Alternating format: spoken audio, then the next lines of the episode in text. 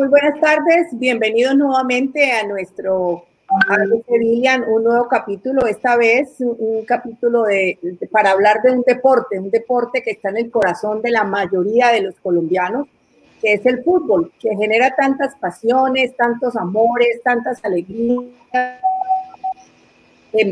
no solamente en Colombia, sino en todo el mundo, y que consigue como pocos. Y yo creo que eso es fundamental a, decirlo, borrar todo tipo de diferencias sociales y culturales. Cuando está viendo fútbol nos olvidamos de a quién tenemos al lado y yo creo que eso es fundamental para nuestro bienestar emocional. Por eso quiero hablar de la situación que está viviendo el fútbol colombiano en este ABC. Eh, es fundamental porque ha sido un, un, sector que también lo afectó la pandemia. Y, y, yo creo que ustedes vieron el título La pandemia del fútbol en dos sentidos. Una, de que hay una crisis económica, por supuesto, la que están pasando todos los equipos con la suspensión de la liga profesional, pero también vemos el riesgo de una amenaza que es la crisis institucional, que es la que hemos venido, la, la que hemos venido observando. Así que desde estos dos puntos de vista nos parece muy importante que podamos decir, de, podamos hablar sobre cuál es la problemática que existe, cuál es la división que existe dentro de la de mayor, eh, cómo, cómo están pensando poder generar nuevamente los ingresos, cómo reactivarse económicamente. Algunos hablan de abrir nuevamente el fútbol sin público, como se ha hecho en las ligas europeas. Pero también hay algo muy importante y es que lo quiero decir como médica y como, como muy preocupada por la salud, por supuesto también con la parte económica, pero la parte de salud, porque solamente con la autorización del inicio de entrenamientos, pues ya aparecieron más, casi un centenar de casos positivos de COVID-19 al interior de los equipos. Y eso es lo que queremos precisamente hablar, hacer este debate con, con tres sectores. Uno que representa a la dirigencia. En ese caso tenemos a Marco Caicedo, empresario de nuestra región, del Valle del Cauca, muy conocido por nosotros y ahora presidente del Deportivo Cali, pues es de los clubes más representativos y es un ejemplo de organización institucional. Eh, desde el punto de vista periodístico, además de una persona que conoce mucho de fútbol, que es Carlos Antonio Vélez, eh, un, pues es reconocido periodista, todos lo conocemos eh, a nivel nacional e internacional, y tiene una trayectoria de muchísimos años pues voy a decir que cuatro décadas, no, no creo que haya problema, cuatro décadas de, trayectoria profesional y tiene un programa que es Planeta Fútbol de RCN Radio y es comentarista del canal de deportes Sport. Su opinión siempre es muy importante cuando se habla de fútbol. Y nuestro tercer invitado, que queremos que sea del lado de, las, de los hinchas, eh, de los que viven la, la, la, fiesta, de los que viven la alegría, y es Felipe Garcés, que es eh, de las barras de la América, es promotor del barrismo social, una iniciativa que apoyamos cuando estábamos en el Senado en la ley, en la ley 1270 y que ejecutamos en la gobernación del Valle del Cauca. Bienvenidos entonces todos a, a este programa. Muchas gracias.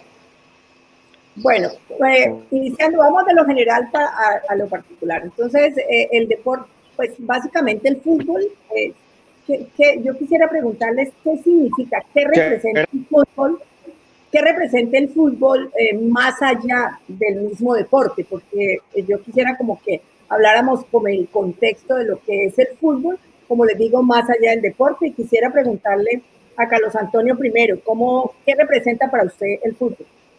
Bueno, eh, muy buenas tardes para todos. Eh, el fútbol, aparte de ser un, juego, un deporte, es un negocio. Aparte de eso, hace mm, un, ocupa un gran espacio en la industria del entretenimiento. Y no solamente en Colombia, en el mundo. Y por ende, hace parte del país, hace parte de su sociedad, hace parte de, de la vida misma, ¿no? Es una expresión deportiva que va asociada con con, la economía que va unida a las sensaciones, a lo emotivo, a lo emocional, por supuesto, y, también tiene unos, unos valores, como todos los deportes, porque tampoco podemos decir que el fútbol es exclusivo en eso, unos valores que, que dignifican cuando se tienen y se cumplen. Como también cuando no se tienen o no se cumplen, pueden marcar y marcar en sentido contrario. O sea que hace parte de la vida, el fútbol hace parte de la vida, indiscutiblemente. Bueno, Felipe, usted como hincha, como barrista, ¿qué cree que es el deporte? ¿Qué, significa para usted? Por la invitación, qué bacano estar en un panel. Eh, Felipe eh, Marco, pues usted es el dirigente deportivo, eh, pues, pues, debe velar por el bienestar de la empresa, que pues, viene siendo el fútbol, el club, pero no es ajeno tampoco a las pasiones propias de los hinchas. Entonces, ¿cómo cree que los dirigentes deben de asumir el, el fútbol? ¿Como un negocio más, como un proyecto social? ¿Cómo cree usted que se debe de asumir? Pues eh, con esas palabras tan elocuentes eh, del doctor Vélez, eh, que se queda uno cortico, pero sí, el fútbol para mí es un deporte que despierta unas pasiones enormes, es parte de la vida nacional y, del mundo también, porque cultura y deporte es tan importante como lo puede ser la economía, como lo puede ser la política, como lo puede ser la religión. Son temas eh, que despiertan el sentir de, de, las personas y por supuesto para nosotros en el Deportivo Cali estamos más que comprometidos con un equipo profesional que sean 11, 11 jugadores contra 11, porque para nosotros también tiene un impacto importante en la sociedad y en especial sobre los niños. Eh, aprovecho eh, hablar sobre una reciente alianza que hicimos con UNICEF, eh, precisamente para poder eh, expandir el alcance que podamos tener y el impacto que podamos tener sobre, sobre la niñez. Así que pues eh, más allá también de, que ese entretenimiento y que le da esos espacios de esparcimiento a las personas, es una industria también sobre la cual dependen miles de familias y es también la oportunidad para influir de manera positiva sobre la sociedad, sobre los niños, brindarles valores, eh, disciplina, eh, salud. Así que para mí representa muchas cosas que son fundamentales para el ser humano. Así es, yo también pienso lo mismo del deporte, del fútbol. A ver, Felipe. Qué pena, tenía problemas de, de, señal. Bueno, les decía que hace poco pude leer un libro de Andrés Romer llamado ¿Por qué amamos el fútbol? Y él daba una visión interesante desde la antropología, cómo el fútbol hace parte de la evolución humana, del instinto, eso que al principio los seres humanos se organizaron para cazar, hoy se ve reflejado en los deportes y por eso instintivamente nos toca. También decía desde la sociología cómo el fútbol es tan importante porque nos permite generar pertenencia, identidad, ser parte de un proceso, poder ser gregario. Y lo planteaba también desde la teología de la religión, porque el fútbol era tan importante porque generaba, al igual que la religión, ejercicios de fe. Tenía un templo, tiene unos ídolos, tiene unos rituales, nos permite llegar al, interno, al, eterno retorno. Entonces creo que el fútbol nos toca desde lo físico, desde lo social y desde lo espiritual. Por eso es que genera tanto amor y tanta pasión. Bueno, no, yo creo que eh, esa, esa visión eh, de verdad que, que nos... Es, es, esa la visión que tiene el deporte en general y pues por supuesto el fútbol, que es el que más eh, genera ese apasionamiento de la mayoría de, de, la gente del mundo. vamos a hablar entonces de la parte económica.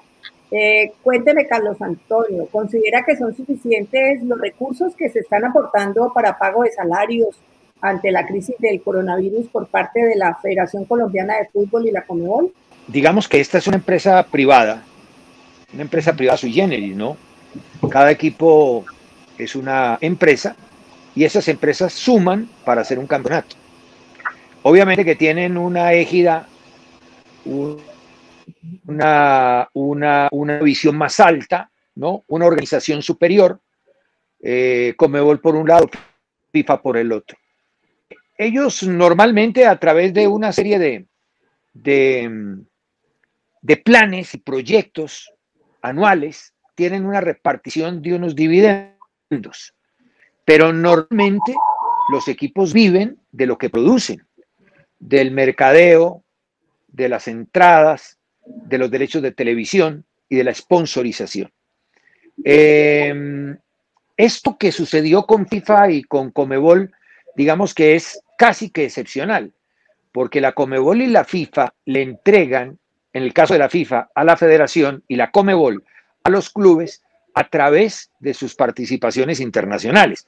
Cuando una selección nacional participa en un mundial, tiene una ganancia, una repartición, eh, yo no diría que equitativa, pero una repartición mm, proporcional, más bien, a su participación.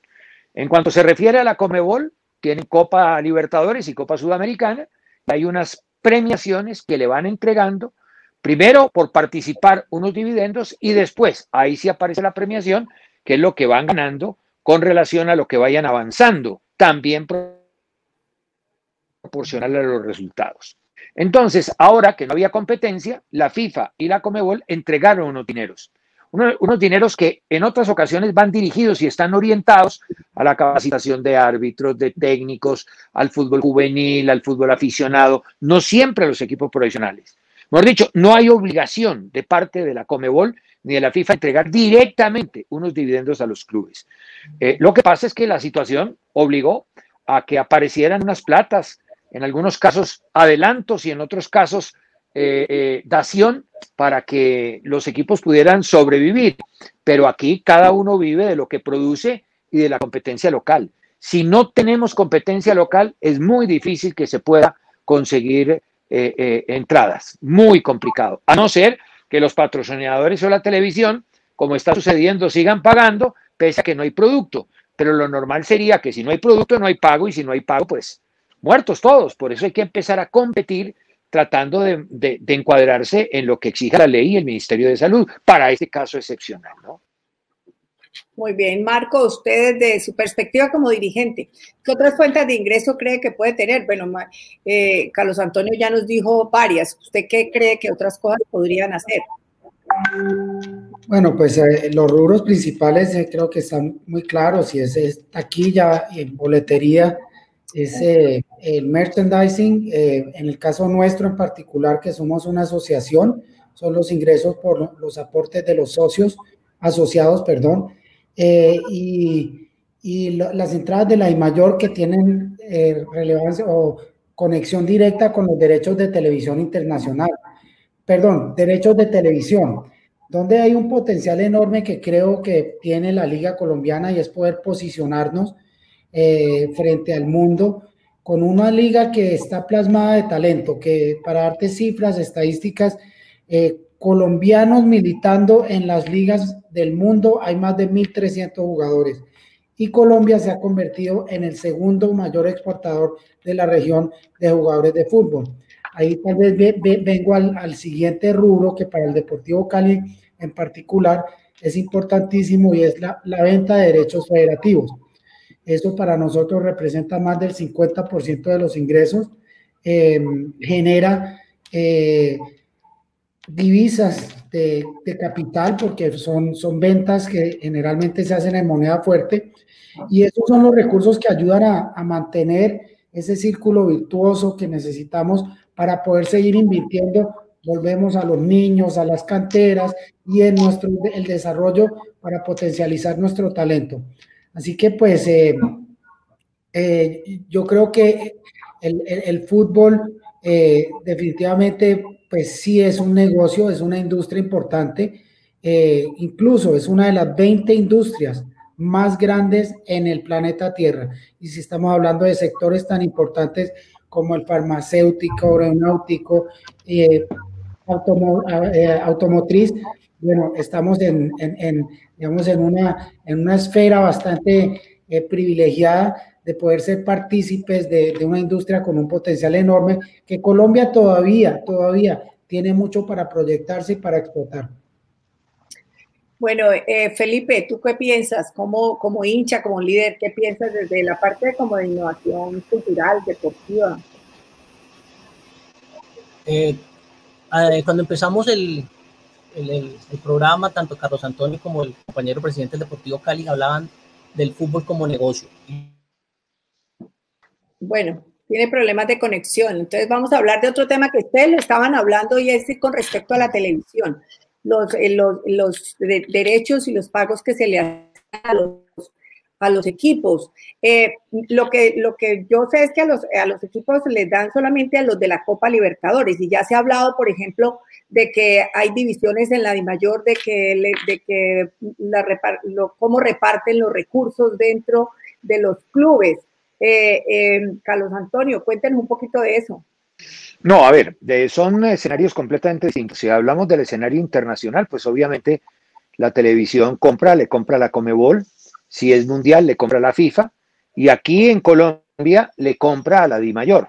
Las reparticiones en Colombia, y eso lo puede explicar eh, mejor el presidente del Deportivo Cali, eh, extrañamente son iguales. Y digo que extrañamente, y en eso no tiene nada que ver la televisión. La televisión eh, entrega un dinero, que es el que se ha pactado por los derechos, a la Di Mayor. Y la Di Mayor, que son todos los clubes, establecen las meras y los montos de esa repartición.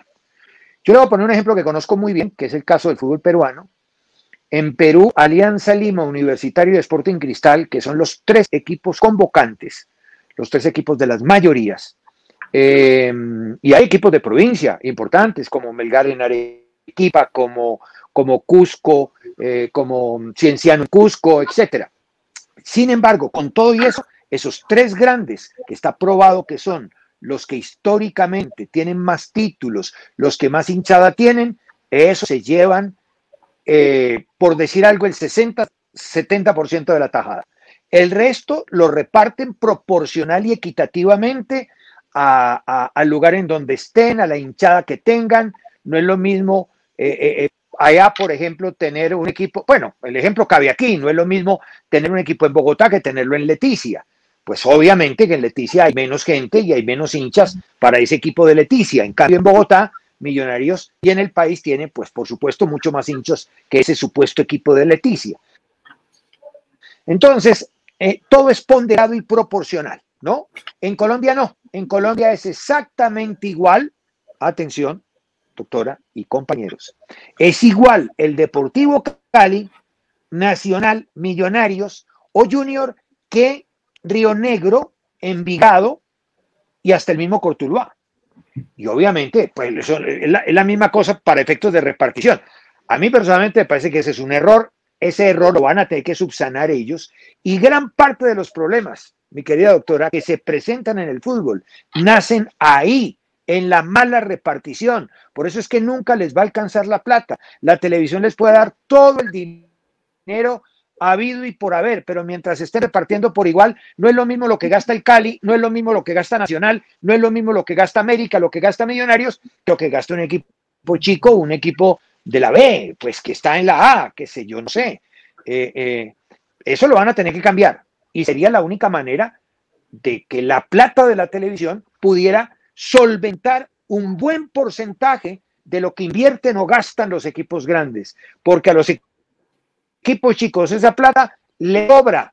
Y hay unos a los cuales incluso no les conviene ni siquiera jugar por estas épocas porque están recibiendo la plata de televisión y no pagan contratos, no tienen que abrir estadios, etcétera, etcétera. Entonces se da cuenta, el problema es ese. Aquí en Colombia la repartición es para todos, ¿cierto? Y ellos deciden repartirlo en igualdad de condiciones y todavía le dan a la B, porque el 90% de lo que reciben lo reparten ellos y el 10% se lo dan a la B. En Perú, por ejemplo, los de la B no reciben un es para los equipos de la A.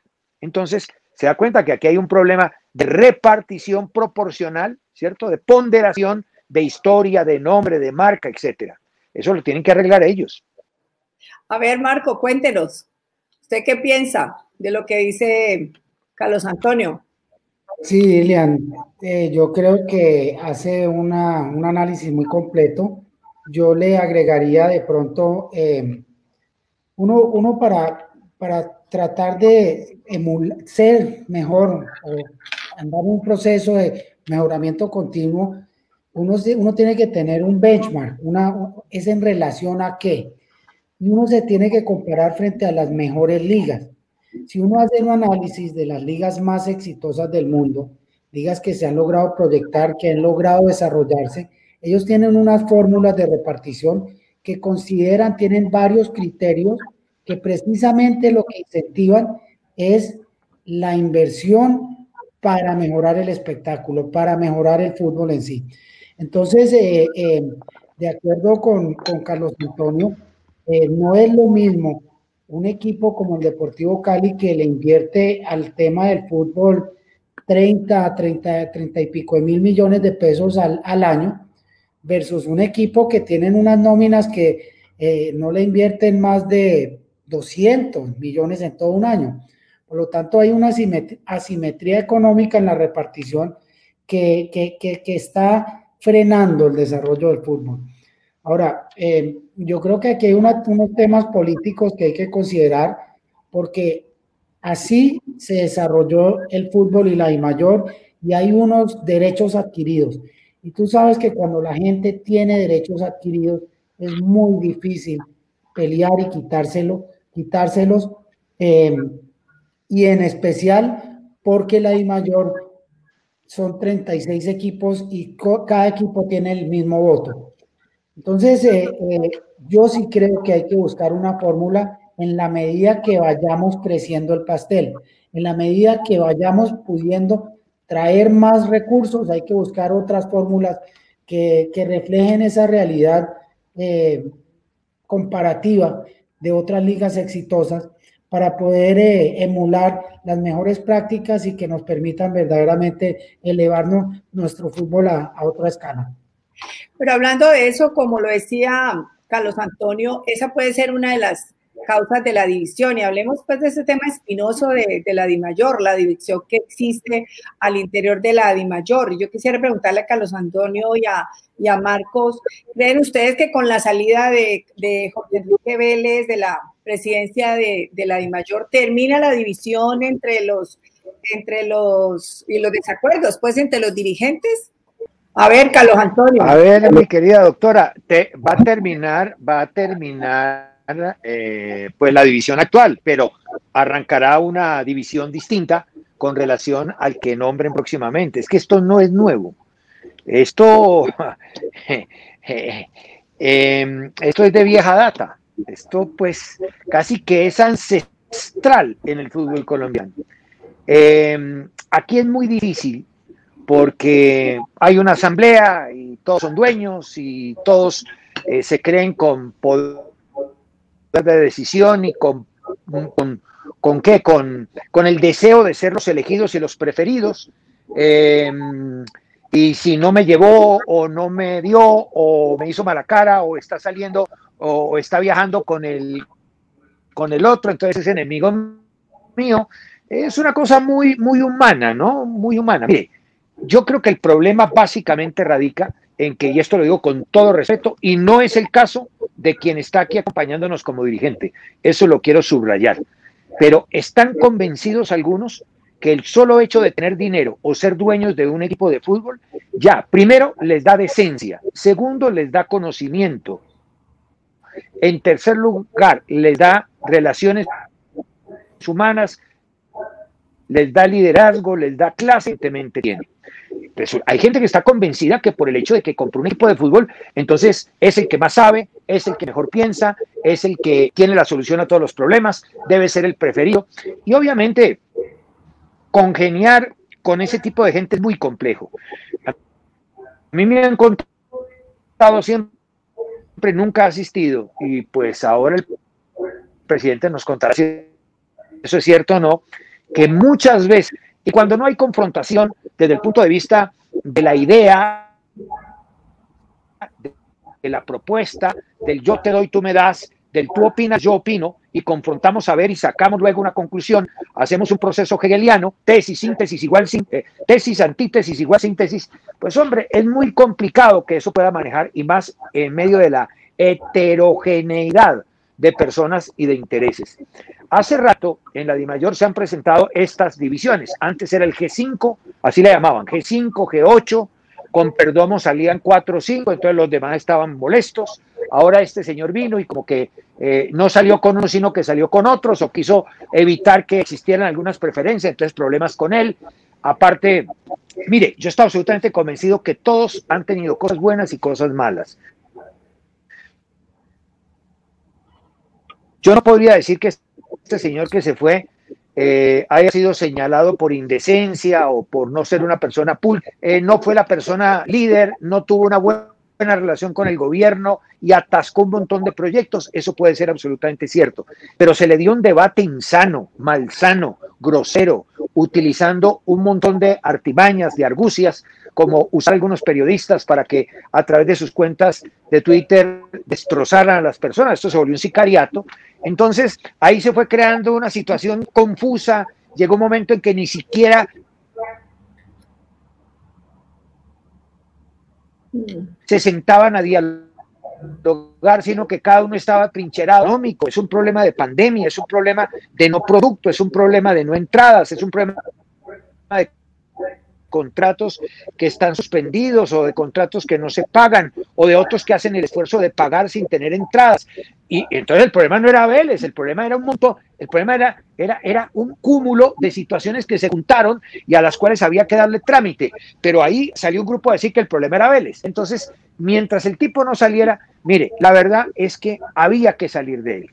Eh, independiente de si es justo o no es justo y marcándole todo lo que le dije, que pues hombre, a mí sí me parece que el tratamiento que le dieron no fue del todo decente, pues yo no creo que sea bueno decir todas las cosas que se dijeron de él eh, eh, y de la manera que se dijeron. Pero, mm, y no soy defensor de la, por supuesto, le quiero advertir, yo soy institucionalista. O sea, si yo tengo que defender mañana la gobernación del Valle, yo defenderé la gobernación del Valle, cualquiera sea el gobernador o gobernadora. Lo mismo la de Mayor. Esta es una institución que reúne el fútbol, que es de lo que vivimos un montón. Entonces aquí las personas son unos accidentes, que llegan, se van, llegan, se van. Entonces, tomar ese caballito de batalla, la persona antes fue Perdomo, ahora pues este, y le aseguro, doctora, usted nos va a estar invitando en seis meses a hablar del que acaban de echar, porque lo van a echar en seis meses o en un año porque es que lamentablemente se equivocan en la elección, se equivocan en los objetivos y en muchos casos, y eso lo sabe el presidente del Cali, hay, gente en la DIMA mayor con la que no se puede siquiera no conversar, ¿no? por no decir que sería bueno ni siquiera darle la mano. Eso es todo. Usted dijo algo que es, eh, la pandemia de la institucionalidad también, ¿no? No solamente de la, parte económica, sino de la institucionalidad, que es algo que nos está afectando no solamente en el fútbol, sino en el país. Eh, Marco, cuéntenos usted. Pues sí, yo, yo, yo veía lo que estaba pasando, esa polarización, esa división tan marcada, eh, tan atrincherada, porque en un momento dado se volvió eh, de radicalismo por punta y punta, pues nos estaba causando mucho daño. Primero que todo, la ingobernabilidad, no poder tomar decisiones sin, sin, sin, sin de manera ágil, de manera pragmática. Eh, segundo que todo, pues el, eh, temas económicos, que fueron algunos errores que se cometieron con algunas gestiones que se venían adelantando desde, desde algunos contratos que se estaban buscando para mejorar los ingresos. Y, y, y también desde lo político, y Carlos Antonio lo, lo, sabe, él, él, lo mencionó, definitivamente uno como gremio necesita tener un buen relacionamiento con gobierno. Gobierno tiene que ser facilitador de los procesos y, y, si uno no tiene, no va de la mano con gobierno, es muy difícil sacar adelante eh, cualquier propósito que se, que se pueda tener. Lo vimos con el tema de la, del protocolo de salud, Em, sentíamos que eh, se demoró mucho, hubo muchas trabas y entendiendo que se necesita ser responsable porque la salud por delante de todo y que el Ministerio de Deporte y el Ministerio de Salud hicieron un gran trabajo en, eh, en diseñar un protocolo pues de la mano de nosotros con la retroalimentación de nuestros cuerpos médicos y de lo que veíamos eh, eran las prácticas en Alemania y en las ligas que han sido pioneras, pues es un, es un protocolo bastante estricto, yo diría que es exagerado, pero bueno, es el que está. En todo caso, todavía tenemos algún tipo de incertidumbre si nos van a permitir volver a arrancar, incluso con estos protocolos tan de bioseguridad tan psicorrígidos. Eh, así que pues uno necesita el gobierno para trabajar de la mano. Entonces yo veía que desde el punto de vista económico, el punto de vista político y el punto de vista gobernabilidad, estábamos, ah, perdón, y el, y el otro, el, la, la, credibilidad o la reputación, lo reputacional. Nos hemos minado nosotros mismos nuestra imagen frente al público. Así que pues eh, estábamos en una situación de, deterioro, de una espiral descendente y necesitábamos ordenar la casa. creo que este cambio eh, va a ser importante porque ahorita se respira una unión, por lo menos temporal. Eh, vamos a mandarle un mensaje a todo el mundo, al país y a Colombia de que sí podemos ser ordenados, de que sí podemos tomar decisiones en pro del fútbol y, para eso necesitábamos, digamos, este revolcón que se está dando. Em, ¿Y, qué opina de lo que dice Carlos Antonio con respecto a que en seis meses ya vamos a tener problemas con el tema? Pues mira, yo, creo que lo, lo, que dijo Carlos Antonio es verdad, esto es ancestral. Escuchaba a uno de los grandes dirigentes, Jorge Correa, en una entrevista que decía, las, los problemas y las guerras en la I mayor han, han existido desde que comenzó el fútbol aquí en Colombia. Y siempre las van a ver, pero es que... Toda y toda la vida. Y eso está bien, eso no es del todo mal, tiene que haber disensión, tiene que haber debate. El problema es que ahorita con el tema de las redes sociales, con el tema de las bombas mediáticas, eh, eh, esto se, se, ha vuelto un circo, se ha convertido, eh, cada, cada argumento se ha convertido en, en un circo mediático y eso no puede pasar. Uno tiene que saber que los trapos sucios se lavan en, casa, que lo que ocurre y acontece adentro de unas asambleas deberían de ser un debate sano, serio, con altura, con civilidad, pero no podemos estar expuestos al escrutinio público porque eh, hay otra pandemia, que es la pandemia de las redes sociales, en donde hay verdades a medias, en donde hay twitteres que recortan y sacan de contexto las frases y, así, así se percibe en el ambiente un, una mayor, un mayor conflicto de que en el fondo puede haber.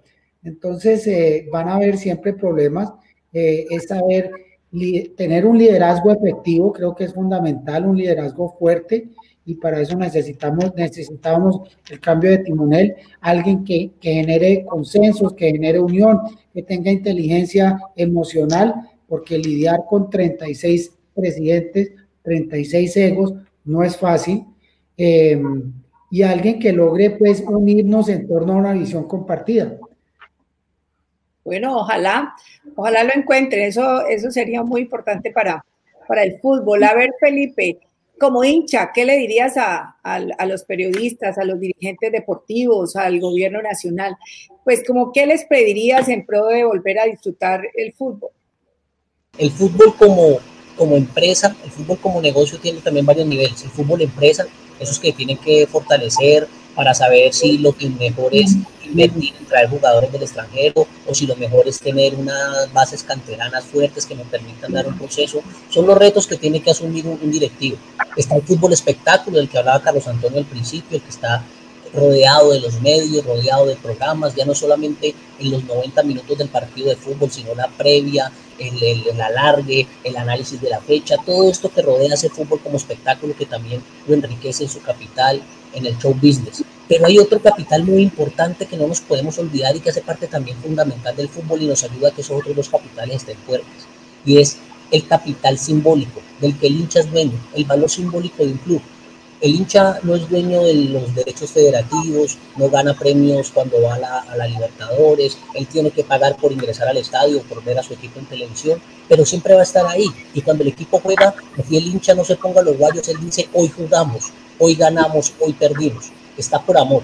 Y ese amor, ese valor simbólico, ese capital simbólico, es lo que realmente hace que los otros dos capitales se muevan, es lo que hace que el hincha se meta la mano al bolsillo y compre la camiseta o compre la boleta, es lo que hace que pague la afiliación a ver televisión, a ver el espectáculo. Y creo que en este momento es parte fundamental pensárselo desde ahí. Y ahí entra el otro papel, el otro jugador que sería el Estado.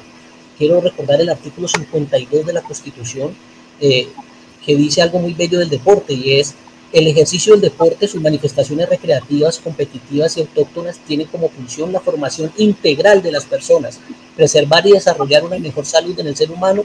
El deporte y la recreación forman parte de la educación y constituyen gasto público social. Creo que en este momento eso hay que atraparlo, eso hay que verlo. Ese fútbol negocio, ese fútbol empresa tiene que ligarse también a ese valor simbólico, ese valor social, que es lo que ha hecho que los equipos a lo largo se sostengan porque no todos los equipos pueden ser campeones. Si el, el equipo esté jugando bien o esté jugando mal, siempre va a haber un hincha ahí fiel que esté. y hacia allá creo que hay que apuntar, sobre todo en un momento de pandemia donde en este momento la comunidad y la sociedad tienen toda esa incertidumbre hacia el futuro, necesitamos acciones de fe, rituales que me hagan pegar a lo que yo quiero, a lo que amo, y qué mejor que el equipo de fútbol. En ese caso creo que ese valor social que tiene el fútbol hay que empezarlo a resaltar y mi llamado a los directivos de fútbol es que sean conscientes de eso. Así como en el fútbol, eh, el libro del fútbol Sol y Sombra de Eduardo Galeano habla que el jugador es ese ídolo, ese, ese trabajo que todos quisimos tener, el directivo de fútbol también tiene una función similar. Yo creo que es como, como un alcalde, como un presidente, o sea, es una persona, Carlos Antonio, que tiene que preservar una institución. Y entre ese ejercicio de la institucionalidad tiene que haber confianza. De acuerdo cuando usted fue gobernadora del Valle que hablábamos de algo que llamaba la gobernanza, cómo el gobernante y el gobernado se ponen en diálogo para desarrollar el territorio. Lo mismo tiene que pasar ahora en el fútbol. Los directivos tienen que ir a su capital simbólico, que es su hinchada, y la tienen que escuchar. Le tienen que abrir nuevos escenarios, espacios de participación que permitan que se vuelva a generar confianza, que se vuelva a generar amor hacia esa institución, hacia esa camiseta, que si eso se logra hacer, si esa conexión se llega a dar, vamos a ver que el recurso, el capital económico se va a empezar a movilizar, que el hincha va a empezar otra vez a consumir el espectáculo, a afiliarse a la televisión, ese tipo de procesos. Pero todo va a pasar desde el amor, desde el corazón, como diría Alfonso Bonilla Aragón, el fútbol son esas eh, razones del corazón que ni el mismo cerebro puede entender, esas arbitrariedades de la vida. Entonces, hacia allá, hacia lo emocional y lo sentimental, creo que hay que conectarse y en ese caso también creo que el Estado tiene que empezar a pensarse de esa función pública que tiene el deporte, cómo garantizo esa ciudadanía integral, el fútbol es muy gracioso en Colombia porque aunque es un negocio privado, se juega en estadios públicos, a excepción del Deportivo Cali, pero la mayoría juegan en estadios públicos que hacen parte del municipio. Entonces, de entrada ya, desde la institución, desde la estructura física donde se desarrolla el deporte, el Estado ya puede empezar a articularse y apoyar. Creo que es un poco hacer esa revisión, ver que para que el espectáculo funcione, que para que el negocio sea lucrativo, sí o sí siempre se tiene que estar articulado con el hincha y que el hincha más allá del dinero, de los títulos, de los logros, lo que está pegado es al capital simbólico a ese valor que le da ser hincha de un equipo de fútbol, ese ejercicio de identidad y pertenencia. Creo que hacia allá deberíamos revisar. Hay figuras en el mundo como la subcomisión del hincha, por ejemplo, que permite que los que no sean socios asociados a la institución puedan acercarse, puedan hacer parte del proyecto deportivo, pero eso también los motiva después a que ellos puedan ser los que adquieran el merchandising, a que ellos sean los que adquieran los productos que vende el fútbol. El estatuto eh, del aficionado al fútbol en Colombia, es de los pocos países que tiene un estatuto del aficionado al fútbol en Colombia, se reconoce el fútbol como negocio y reconoce al hincha como un cliente. Bueno, yo soy de más del amor de que no me dan como un cliente, como, como un hincha, pero sin salirme del negocio, ya que soy su cliente, debo ser un cliente fidelizado. Así como cuando usted va al supermercado y le dan puntos o le dan bonos o le dan descuentos, estrategias similares tienen que empezar a, vincular los equipos de fútbol para hacer más participativa la acción del hincha y que en este caso se motive a articularse a un proceso y a una institución que, como lo decían ahorita los, los, compañeros, está en este momento falta de confianza y de credibilidad, de transparencia organizativa. Y creo que también ese es otro llamado. O sea, los directivos del fútbol tienen que tener en cuenta que ellos son prácticamente, están en un negocio privado, funcionarios públicos, que están al servicio del bienestar, que el deporte hace parte del desarrollo integral de nuestra nación y en este caso sus funciones laborales tienen que tener en cuenta ese, ese pequeño contexto. Bueno, eh, eh, escuchando Felipe, eh, yo quería como hablar de un tema, es la generación de confianza. Y en eso, pues, el fútbol ha tenido bastantes problemas últimamente y la institucionalidad, la confianza en su institucionalidad. y, voy a hablar de otro tema que también es espinoso, a ver ustedes qué piensan, pero pues ah, voy a hablar de la, de, la, de la sanción de los directivos de la Federación Colombiana de Fútbol por el tema de la reventa de boleta, boletería en la, en la eliminatoria del Mundial pasado. Eh, ¿Qué piensa Carlos Antonio al respecto y qué podemos hacer para que eso, para que eso cambie, para poder lograr que, el fútbol lo vean de una manera distinta y, no con esta serie de problemas? A ver, mm, doctora, eh, yo preferiría en este caso eh, decir que mientras no se voten todas las instancias legales, ellos todavía tienen unos recursos la reposición que seguramente no la usarán, y luego el recurso de nulidad eh, frente a la decisión de la superintendencia.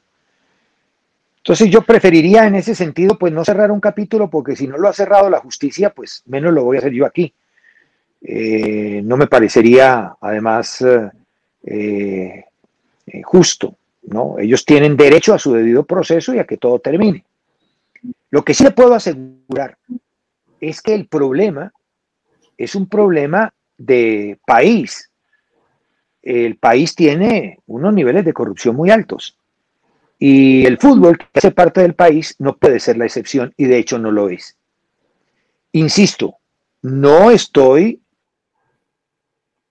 cerrando un capítulo, ni cosa juzgada, ni nada parecido. Estoy diciendo que estos episodios hacen parte del país mismo porque en el país se ve en todos los estamentos cosas iguales, semejantes o peores. Y lo más grave es que este, este suceso que vive Colombia es común en el continente, común en el continente. Le voy a dar un repasito rápido. En Venezuela, el presidente de la Federación Venezolana fue detenido la semana pasada. Se le acusa de mal uso de un dinero que le entregó el gobierno, de lavado de activos y de falsas imputaciones hacia el anterior técnico a quien acusaron, a Dudamel, de cosas delicadas. Está fuera. En Ecuador, el presidente fue destituido por los miembros del comité ejecutivo de ese país. Sin embargo, la FIFA lo sostuvo y esos días, a raíz de esas situaciones, renunció su técnico eh, Jordi Cruyff y renunció el director deportivo, que actualmente mm, acaba de fichar con el Betis. Van dos. Tres, en Perú, Oviedo, el presidente de la federación, está detenido en el norte del país, en Trujillo, ¿no? Creo que es en Trujillo sí, o en Chiclayo, está detenido, acusado de doble homicidio. Su reemplazo, el señor Lozano, tiene una imputación semejante a la que hay en Colombia sobre, eh, la, em, sobre reventa de boletería. Yo lo que no estoy convencido es que la reventa de boletería, o pues no lo sé, la reventa de boletería en algunos países no es delito. Yo sé que en Perú no es delito, creo que en Colombia tampoco, que, en Colombia está entre las contravenciones, no sé. En fin, en Perú no es delito.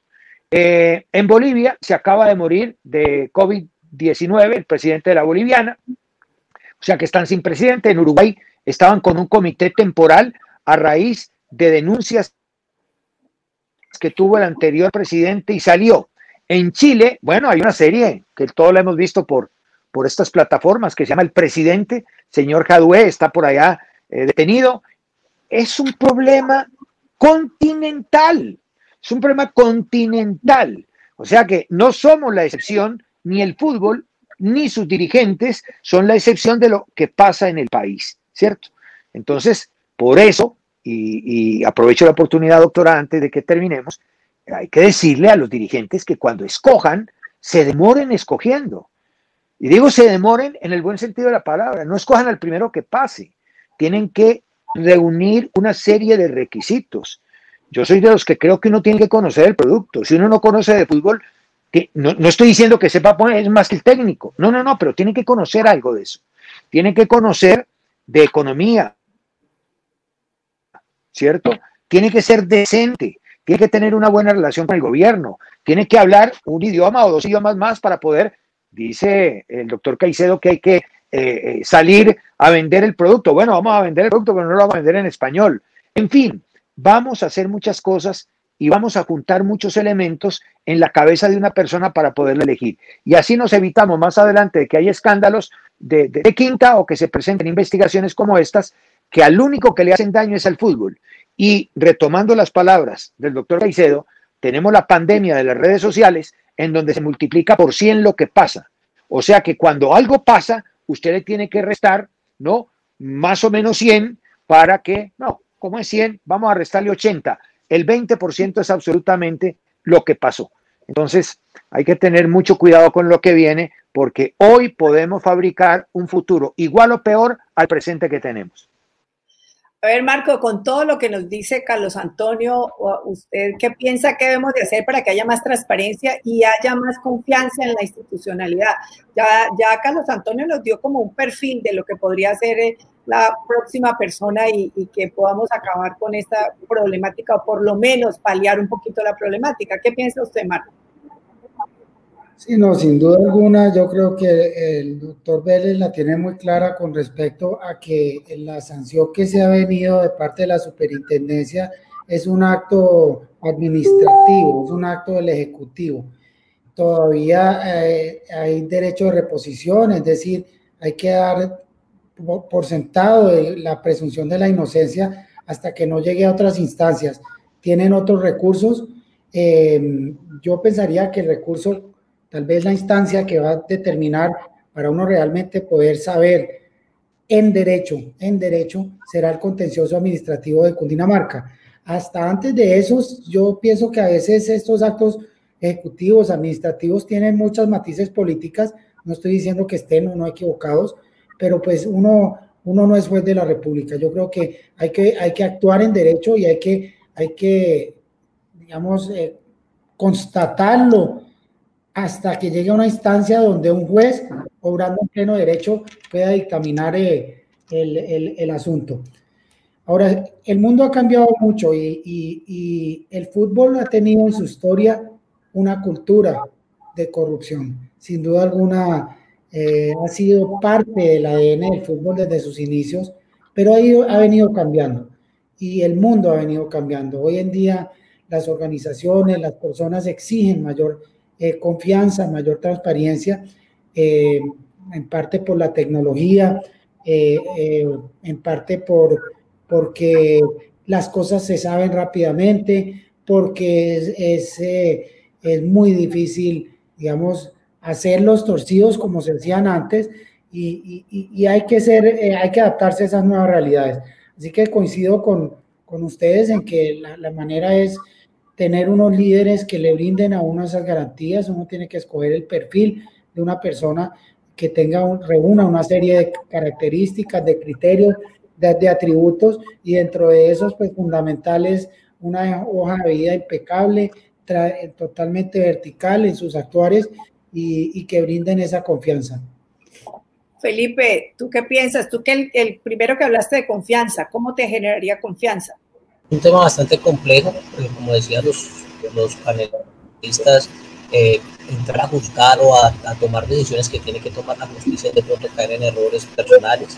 Sin embargo, yo desde mi experiencia como hincha, como líder alguna vez de un proceso de barras, como impulsor de, del barrismo social, siempre en la DIMAYOR y en la federación tuvimos, en vez de un apoyo y un aliado, un retractor, una persona que se jactaba y señalaba de que todas las personas que iban a una tribuna popular eran delincuentes o eran bandidos que generalizaban y homogenizaban a, a la masa que se colocaba la camiseta sin, sin diferenciar, sin respetar el debido proceso.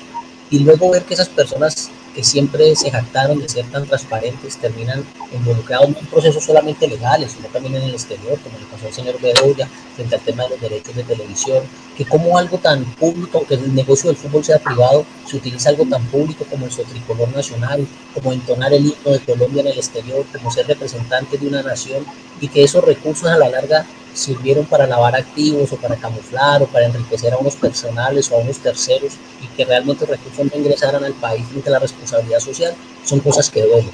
Pero difiero de pronto un poco de que el tema de la, de la corrupción tenga que estar ya naturalizado y así tenga que seguir siendo.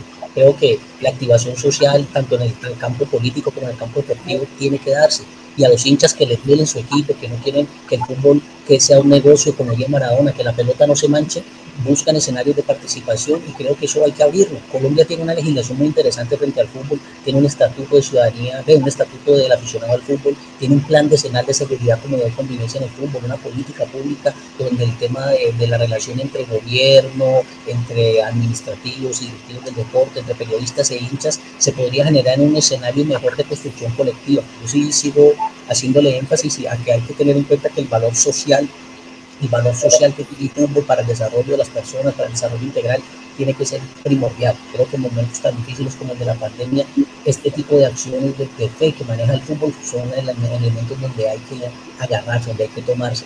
Y en ese caso, toda esa sombra de corrupción, de desconfianza, de negociados, de torcidos que se ve alrededor del fútbol o de la administración es complejo. Hace poco tuve la oportunidad de estar en una entrevista con William Rodríguez, que fue directivo de la América, hijo de, de Miguel Rodríguez, y le hablamos sobre por qué el narcotráfico llegó al fútbol. Y él decía que no solamente el narcotráfico, son las mafias en general que mucho tiempo estuvieron ligadas al fútbol, y es porque las mafias o los narcotráficos llegan a los espacios donde el Estado ha dejado el juego, donde está el vacío, donde no tenemos la intención social. Yo creo que en este momento a todos los que nos ven el fútbol, a los que nos gusta jugar, a los que juegan el partido de camisas contra sin camisas, de casados contra solteros, o el que va cada domingo al estadio, o el que apuesta todos los días en una plataforma en diferentes escenarios del fútbol, todos los tenemos que colocar de acuerdo para que la pelota no se manche. Y frente a ese ejercicio, el tema de la transparencia, como dijo ahorita el directivo del Deportivo Cali, es fundamental. Creo que las personas que dirigen el fútbol tienen que tener un perfil público de funcionario público como el que dirige una ciudad, como el que dirige una empresa municipal. Creo que a ese nivel de, de, calidad tienen que llegar nuestros directivos porque ese nivel de incidencia tiene el fútbol en nuestras vidas. Yo muchas veces me preocupo más por lo que pasa con el América que lo que pasa con la movilidad de mi ciudad o lo que pasa con el sistema de salud porque es así de irracional y de pasional, pero es así de incidente que llega al fútbol. Así que creo que sí hay que blindarse frente a estos procesos de corrupción, creo que hay que dar eh, mano del, marco legal y normativo que tenemos. Creo que es cierto que hay que esperar que la justicia sea la que tome las decisiones, sí hay que ser muy implacable con aquellos que utilizaron el fútbol como plataformas de negocios de violencia o de corrupción, porque a la larga esos eslabones se siguen reproduciendo y nos va generando daño, no solamente eh, hacia la confianza que tenemos en la institución, sino el fútbol mismo como deporte, frente a los futuros jugadores que se o frente a los comportamientos que pueden tener las hinchadas en las tribunas. Creo que sí es un tema de, de, acción colectiva, donde estas confianzas las tenemos que construir entre todos y asumir responsabilidades, tanto como directivos, como periodistas, como eh, políticos, pero también como hinchas, porque así como tenemos derechos eh, de, de, aficionados, también tenemos unos deberes frente al ejercicio de la afición del fútbol. Pues creo que hay que buscar una armonía bueno, por lo que he escuchado hasta ahora, eh, la única solución económica o la única solución que puede existir para poder lograr nuevamente reactivar el fútbol es eh, iniciando eh, nuevamente a, trabajar. Eso lo escuché de Carlos Antonio, lo escuché de Marco y pues por supuesto los hinchas deben de querer, pero pues eh, tenemos una problemática, ya vamos a entrar al pico de, la, de la pandemia y pues la única forma de poder lograr que podamos entrar es con, los, con toda la protección y la bioseguridad necesaria, eso ya lo sabemos, en Europa ya han comenzado las ligas, juegan a puerta cerrada. Yo quería preguntarle a Marco, eh, esas dificultades, ¿ustedes están dispuestos a tener todas esas, ese autocuidado, ese, esa bioseguridad para que puedan lograr eh, de pronto iniciar o estructurar un calendario? ¿Cómo lo estructurarían? Sí, eh, primero quiero rebobinar un poquito, decir que pues con el tema de la de la transparencia, de, poder cómo atacar este flagelo de la corrupción. Nosotros en el Deportivo Cali hemos tomado dos iniciativas, unas que hemos delegado una comisión de ética eh, que en la asamblea ha sido elegido por algunos independientes eh, y estamos haciendo reuniones en donde ellos están eh, con la revisoría fiscal y, estamos haciendo muy diligentes en poder tener un, ente de control sobre ese tema. Y lo otro es una campaña que iniciamos nosotros que se llama Denuncie, y el que no denuncie es cómplice. Estamos prácticamente poniéndole la carga y a las personas que si las personas tienen conocimiento de alguna anomalía y no denuncian, nosotros vamos a ir a perseguir a los que no denunciaron. Estamos siendo muy proactivos para poder, no, no, que no sea un solo, solo un saludo a la bandera, sino verdaderamente ponerle un poquito de, dientes a la cosa. Eh, con respecto a la, claro, al protocolo, nosotros fuimos muy eh, ávidos en la necesidad de reinicio del fútbol, continuamos estando muy comprometidos. El doctor Portela eh, trabajó muy de la mano con el doctor Pineda y con el Ministerio de Salud para elaborar unos protocolos de bioseguridad que para mí son los más completos que tiene el país en cualquier sector. De hecho, eh, hemos invertido recursos importantes eh, para adecuar nuestras sedes, nuestra infraestructura. El protocolo es muy estricto, está en unas fases de eh, entrenamientos individuales con distanciamiento social y va escalándolo en, fases para cada día poderse acercar más en, entrenamientos colectivos y tiene una serie de rigores en, en un kit personal que se le da a uno. Ellos llevan su ropa, la lavan en sus, en, sus casas, eh, tienen que llegar a hacerse las pruebas cada tres días y pues ha funcionado de buena manera. Las primeras pruebas que se hicieron, las moleculares, han dado algunos casos positivos. Eh, nuestro fue uno, un asintomático. Eh, precisamente de eso se trata, detección, aislamiento y contención. Contención es cualquier persona que haya sido detectado, inmediatamente se comunica con todas las personas con que él haya tenido algún tipo de contacto y es la única manera de contener la pandemia. Así que como yo les decía a los jugadores al principio, cuando ellos estaban preocupados por su salud, yo les decía, acceder a este tipo de tratamiento es un privilegio que solo lo tienen jefes de Estado, por decirlo. O sea que eh, es la mejor manera hasta donde conoce la ciencia y por supuesto la, la, pandemia evoluciona y cambia todos los días, es la mejor manera de poder eh, confrontar esta situación y lo estamos haciendo con toda la responsabilidad del caso.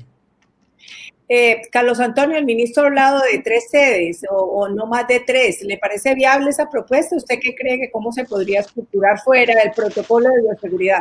Eh, lo, que pasa, doctora, es que una cosa es hoy y otra cosa va a ser mañana. Pues hoy seguramente algunas ciudades como Bogotá, como, como la costa atlántica, algunas de la costa atlántica, eh, no sé ustedes, Cari, pues de pronto tendrían más dificultades que, el eje cafetero o que cualquiera otra que tiene menos inconveniente. Hoy no sabemos qué pueda pasar en un mes. El campeonato debe estar comenzando, me imagino, con un piloto de un par de partidos, uno de ellos del Deportivo Cali que está aplazado, imagino que en la última semana de agosto, ¿no? Como para en septiembre ya arrancar. Yo creo que a esa altura los números, las estadísticas van a ser diferentes. Pienso, en segundo lugar, ningún ciudadano y lo acaba de decir el presidente del Deportivo Cali, estoy absolutamente seguro que es así. Ningún ciudadano de este país tiene tantas garantías como un jugador de fútbol para cumplir con su trabajo. A mí me gustaría, es que cuando los oigo me enervo, los oigo decir, no, es que si no hay garantías yo no juego, ¿cómo así?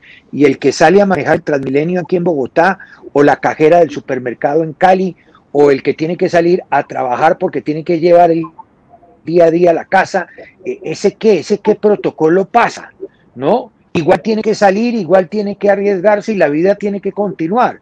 Lo que pasa es que nosotros tenemos que entender que llegó la hora de responsabilizarnos, de no dejarle todo al gobierno y a las autoridades. Ya nos dijeron cómo es que nos debemos manejar, qué es lo que tenemos que hacer con una mascarilla, con una higiene, con un distanciamiento, que no puede haber fiestas, que no puede haber aglomeración. Eso ya lo dijeron.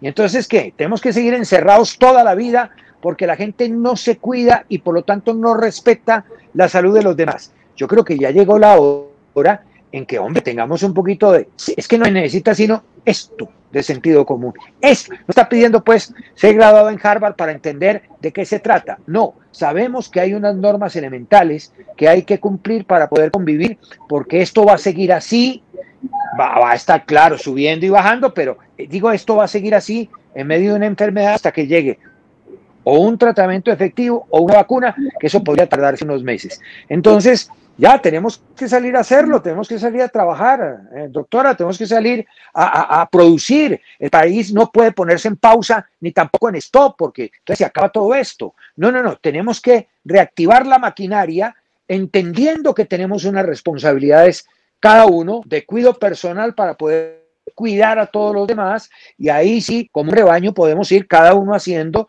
lo que le corresponde. Pero el jugador de fútbol en este país y en todos los países del mundo ha tenido más cuidado que cualquier otra profesión para desarrollar su trabajo. No tienen absolutamente nada de qué quejarse.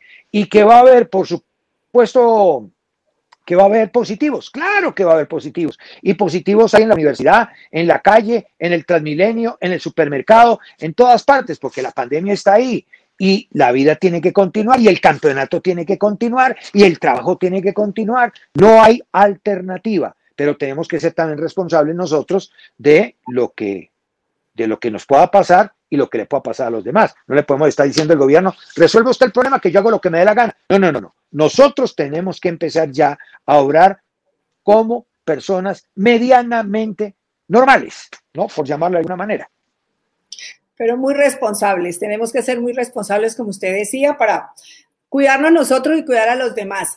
Eh, y, si usted habla de riesgos, pues el sector salud, que tiene que ir todos los días al hospital a atender pacientes ah, infectados. Y toca salir y toca ir a atender en la primera línea. De acuerdo, de eh, acuerdo. Eh, Felipe, ante la imposibilidad de tener público, ustedes, por ejemplo, ¿qué, qué cosas podrían pensar que ¿Qué harían para apoyar sus equipos eh, estando en aislamiento? O sea, que no los dejen ir, por ejemplo, al estadio. ¿Qué cosas pensarían podrían hacer ustedes para, para volver a, a, a, alentar a sus equipos? Bueno, es una decisión interesante. Eh, primero, pensando desde el escenario en que no se puede ingresar al fútbol, el escenario a puerta cerrada, eh, yo creo que hay que buscar las formas de interacción. O sea, afortunadamente las nuevas tecnologías, las narrativas más mediáticas, ya permiten que la información no venga de un solo lado de la pantalla, sino que el que está al otro lado pueda interactuar. Entonces yo creo que inicialmente buscaría mecanismos de interacción que permitan que el hincha se vincule también, que pueda aportar. Un tema así como de boletas solidarias, de primer pago, que al final yo pueda estar representado en la tribuna, así como tengo la pantalla yo para ver el partido, que hayan pantallas en las tribunas donde ustedes puedan ver a los hinchas, donde por ejemplo los cantos de las hinchadas se puedan repetir o replicar en los parlantes, eh, que los elementos de animación puedan estar como parte de decoración de las tribunas. Creo que eso es un primer paso, digamos, para sentirse tan lejos de la tribuna como para empezar a activarse y que también puede generar cierta relación, cierto merchandising, cierta cierto, eh, eh, estrategia de mercadeo para la reactivación del fútbol. Lo otro es que yo sí creo que el artículo 52 de la Constitución, el deporte hace parte de los procesos educativos, de la formación integral hermoso de cultura ciudadana para aprender a manejarnos, a controlarnos, a autorregularnos. La normalidad va a ser permanente, o sea, después del COVID-19 me imagino que vendrá el COVID-20, o sea, de ahora en adelante el, el, mundo cambió y el tema de la bioseguridad y ese de los comportamientos ya tiene que ser parte nuestra como una, catástrofe natural. Eso mismo va a salir de dentro de, los riesgos biológicos. Qué pena, Felipe, se te fue la, la, la, señal. Bueno, para finalizar, muchas gracias a todos ustedes, pero quería como una última pregunta. Eh, hemos visto que eh, dijimos la pandemia, el fútbol, eh, la pandemia del fútbol. Ustedes creen la parte económica, pues una, pero ¿qué otra cosa creen ustedes que es la, es, es la pandemia del fútbol? La división que existe? Carlos Antonio. Ah, bueno, eh, gracias, doctora. No, pues es que hay cosas que tienen solución. Yo creo que esto, esto tiene solución, por ahora temporal. ¿no? Ya le dieron ¿no? mate a un problema que era la persona que estaba ahí, si querían personalizarla o individualizar. Y ya pasamos a la siguiente fase, que la fase es reestructuración de campeonato. Mire, cuando la pelota empiece a rodar, ya, ver, ya va a haber otro foco, ¿cierto? Otro foco. Va a haber otro lugar en que mirar. Es que todo el mundo encerrado, sin campeonato, con problemas allá entre un grupo y otro, con un señor al que una gente no quería y el otro respaldaba irracional. En fin, pues hombre, toda la energía estaba en eso. Si ponemos a rodar la pelota, ya hay distintos focos para gastar toda esa energía que vamos acumulando encerrados y empezamos a pensar en otra cosa y esto va teniendo un flujo normal. Eh, lo demás, sí es que tenemos una pandemia de corrupción total, pero no solamente en el fútbol. El fútbol hace parte del país. Y lamentablemente estamos en una sociedad que ha convivido mucho tiempo con el dinero fácil y quiere seguirlo adquiriendo y seguir viviendo así. Y lo más grave es que no se respeta eh, eh, eh, em, la vía normal de consecución de las cosas, ni en eso, ni también en unas gestas políticas que por supuesto yo no comparto, que son aquellas que le enseñan a la gente que todo tiene que ser gratis y en la vida gratis no hay nada, todo hay que conseguirlo trabajando y además haciendo las cosas de manera correcta. Eso sí es grave porque eso sí, ante eso sí no hay vacuna. Así es, esa todavía no existe. No, estoy de acuerdo con, con Carlos Antonio. La medida que se ponga a rodar la pelota, todo se empieza a normalizar. Incluso nosotros ya solo con la mera noticia de la posibilidad de volver a arrancar, empezamos a recibir las llamadas de los patrocinadores, se empiezan a, a volver a activar los contratos que estaban semifrenados con los derechos de televisión, con la Liga Betplay, y, y, y, y digamos que se empiezan a normalizar las cosas poniendo a rodar la pelota todo se soluciona. En el caso particular de la mayor sí creo que hay una tarea importante para hacer y es eh, una estructura, eh, una reestructuración, perdón, y para eso pues eh, es importantísimo tener a mi juicio, un dirigente, un liderazgo efectivo, fuerte y una visión corporativa. Yo creo que la, la mayor se ha quedado con unos estatutos eh, de hace muchos años que no se, no se han venido adaptando a los cambios de los tiempos y es necesario reorganizarse para tener una mejor gobernabilidad. Eh, y, y, en esa medida creo que vamos a poder sacar esta liga. Yo sí creo firmemente, soy un optimista empedernido, pero creo que esta liga puede llegar a convertirse en una de las cinco o seis ligas más importantes del mundo entero. Eh, pero se necesita hacer gestión, se necesita orden, se necesita unión, se necesita una visión compartida y un liderazgo fuerte. Bueno, muchas gracias a usted. Yo voy a hacer una reflexión final. Eh, yo quería invitar una, una, una mujer, una de la Liga Colombiana de Fútbol. Eh, de, no pude, no logré concretarla y, y, yo creo que eso sí queda aquí como muy, muy en la, eh, en la palestra de que las mujeres deben de tener equidad, la Liga de las Mujeres también debe ser eh, igual que la de los hombres y que pues es un debate que daremos después con las chicas, pero también merece nuestra, nuestra atención. Eh, la segunda cosa que, pues, que creo que es importante de, decir aquí es que el fútbol es un sector muy importante, no solamente en términos económicos, sino como, como cultura, como un cohesionador social, es un marcador de identidad de un país, de una región y además como un factor de entretenimiento en, en estos tiempos de, de, cuarentena que a pesar de que no, no, no, están jugando, pero se está pasando muchísimo el fútbol eh, para, para, poder entretener. Eh, pues otra de las cosas importantes que salió aquí es que los entes de rectores en Colombia tienen que entenderse, ponerse de acuerdo, ser transparentes para que haya esa generación de confianza en las instituciones por parte de los, de los hinchas y de, y de las personas. Eh, para apoyar el tema económico, pues les he escuchado reanudar nuevamente el torneo, es volver a, a que la pelota ruede y pues por supuesto, se va a necesitar todos los equipos de bioseguridad, el cuidado personal, cada uno, la responsabilidad de cada uno, que que es fundamental para poder iniciar, eh, reanudar eh, nuevamente el, el, fútbol. También pues se, se habla de que debemos de, de, de, que los clubes, eso lo habló Felipe, me parece que es importante este pedacito decir que los clubes tienen que volver a enamorar sus hinchas, quienes sienten que el negocio se volvió más importante que ni ellos. Entonces yo creo que estas pues, reflexiones como que las sacamos de lo que ustedes dijeron y, bueno, decirles que muchísimas gracias por haber atendido esta invitación. Eh, yo creo que va a tener muchísima, pues está teniendo muchísima audiencia aquí, están preguntando muchísimo. Eh, decirles que muchas gracias. Vamos a ver si en seis meses volvemos, Carlos Antonio, a ver qué pasó en la, en la de Mallorca con el nuevo director. Ojalá no, ojalá no. Ojalá que no. Bueno, muchísimas gracias a todos, Felipe, Marco, Carlos Antonio. Un abrazo grande. Muchas gracias. Gracias, gobernadora. Muchas gracias. Chao. Los invito a dejar sus comentarios. Nos vemos en ocho días. Un saludo muy especial a todos.